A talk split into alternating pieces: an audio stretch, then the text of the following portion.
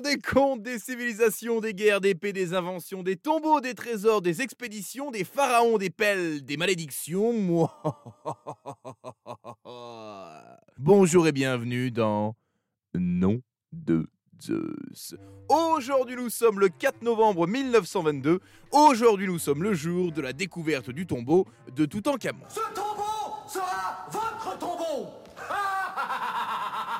Calme-toi le rigolo. Mais avant d'en arriver là, il est quand même important de comprendre qui était Toutankhamon. Toutankhamon, avec son nom qui rapporte 50 points au Scrabble, serait né vers 1345 avant Jésus-Christ. Son père n'est autre que Akhenaton, qui après avoir longtemps dansé le Mia, a instauré en Égypte la religion monothéiste, en ne vénérant plus qu'un seul dieu, Aton, le soleil quoi. Monsieur et Madame Aton lance un commerce de proximité essentiel, comment s'appelle-t-il? Dec? Décaton à fond la forme. Durant son règne de 9 ans, Toutankhamon réinstaura le polythéisme et épousera sa sœur, qui était aussi l'épouse de son père.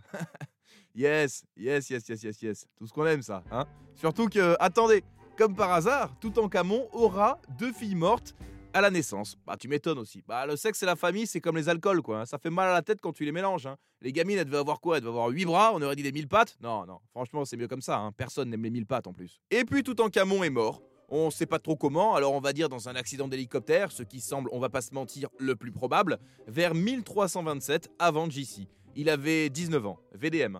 Ah, vie de merde totale, lui. hein. Euh, gros problème de santé lié à la consanguinité. L'ex de ta meuf, c'est ton père. Tu meurs à 19 ans. Le truc le plus nul que ta vie, c'est les endives au jambon. C'est dégueulasse C'est vraiment dégueulasse Vraiment dégueulasse Toutankhamon, et vous vous en rendez compte maintenant, est en fait une crotte de mouche dans l'histoire du monde. Sauf qu'il va arriver à Toutankhamon quelque chose d'extraordinaire, c'est qu'on va le retrouver.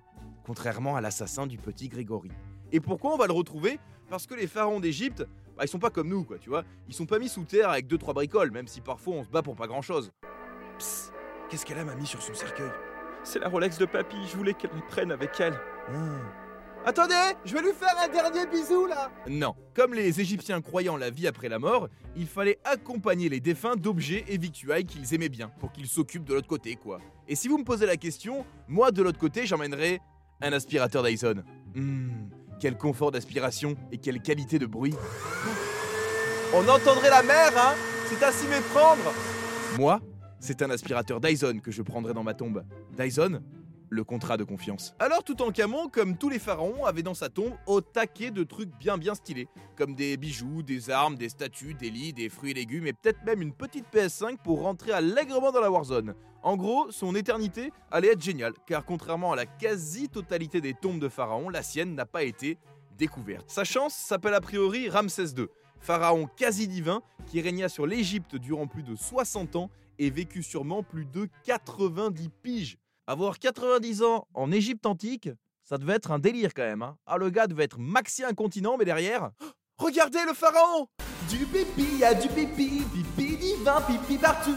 Et lui, totalement à l'ouest, il devait dire 10 points pour Gryffondor Ça n'avait aucun sens, ça va être un bordel d'être super vieux. Enfin bref, Toutankhamon a gardé sa tombe inviolée parce qu'a priori, d'après un guide que j'ai eu sur place et en qui j'ai autant confiance qu'Olivier Véran, les voleurs de la tombe de Ramsès II ont balancé la terre sur celle de Toutankhamon, la recouvrant toujours plus et la rendant totalement inaccessible. Mais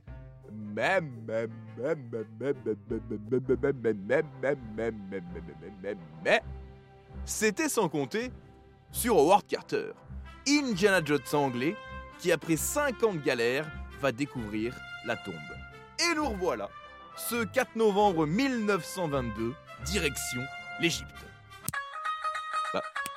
Ah bah merde, il marche plus quoi là? On n'est pas du tout en Égypte Ah voilà, ce 4 novembre 1922, et alors que ces fouilles sont celles de la dernière chance pour lui, Howard Carter, qu'on appellera bientôt Howard le loser, cherche avec son équipe sous la tombe de Ramsès II. Hussein, un jeune porteur d'eau, creuse quand tout à coup, une marche apparaît. Howard Carter se précipite, continue de creuser et découvre finalement 16 marches s'enfonçant à 4 mètres sous terre. J'ai la tête à l'envers Une terre surprise Est-ce que vous savez où se situe la vallée des rois en Égypte, où sont enterrés la plupart des pharaons?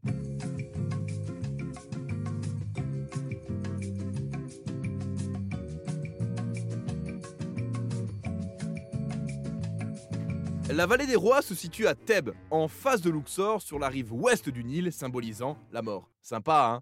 Surtout quand t'as décidé de faire de l'investissement locatif en achetant un studio à mettre sur Airbnb. Et c'est important, car Howard Carter ne va pas tout de suite ouvrir la tombe. Non, il va attendre celui qui lui file les sous-sous pour faire tout ça, Lord Carnarvon, qui est lui, tranquillou, dans son château des Hampshire, qui comme tout mec dans un château doit faire de la chasse à cour, boire du thé et prendre de la coque en faisant des gangbangs masqués.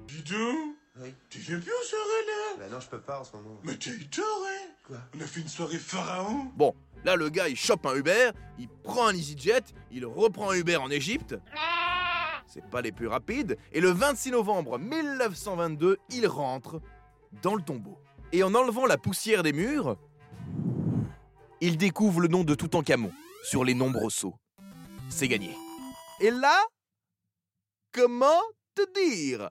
Ceux qui sont cartésiens, qui ne croient en rien d'autre que ce qu'ils voient, qui sont persuadés que les puissants nous disent toujours la vérité et qui pensent que Casper n'existe pas, vous pouvez y aller. Tiens, je vous mets la musique de fin. Voilà, comme ça c'est bon. Allez, ciao. Pour les autres, place à la malédiction.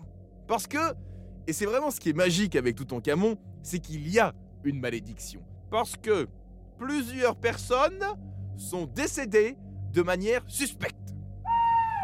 Tout avait pourtant commencé avant l'ouverture, avec un avertissement, quand le canari d'Howard Carter avait été mangé par un cobra.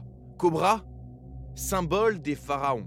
Déjà là, ça sentait pas bon le délire, tu vois. Puis, c'est Lord Carnarvon lui-même qui est décédé, le 5 avril 1923, quelques mois après l'ouverture du tombeau. Il succomba à des piqûres de moustiques infectés.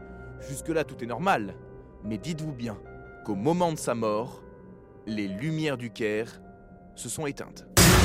Ah À vous, t'as sursauté Ah, je suis un bâtard. C'est une vingtaine de personnes liées à cet événement qui va mourir, emportées par la malédiction, une toxine dégagée dans l'air de la tombe qui entraîne des difficultés respiratoires, ou par la mort, hein, qui euh, fatalement arrive quoi qu'il arrive. Mais on s'en fout de ça, nous on veut croire à la malédiction. Et tout ça fait de Toutankhamon le plus célèbre des pharaons égyptiens, alors qu'en vrai, c'est Stéphane Guivarch. Avec un ballon pour Stéphane Guivarch qui était tout proche d'ouvrir le score devant Tafarel. Ah oui, d'après les scientifiques ayant étudié son corps et ses habits, Toutankhamon boitait. Et ils sont forts les scientifiques, hein. 3000 ans après quand même. hein. Du coup, pour ceux qui regarderont mon corps dans 3000 ans, prière de ne pas mesurer mon kiki. J'aimerais garder la légende des grands intacts. Merci.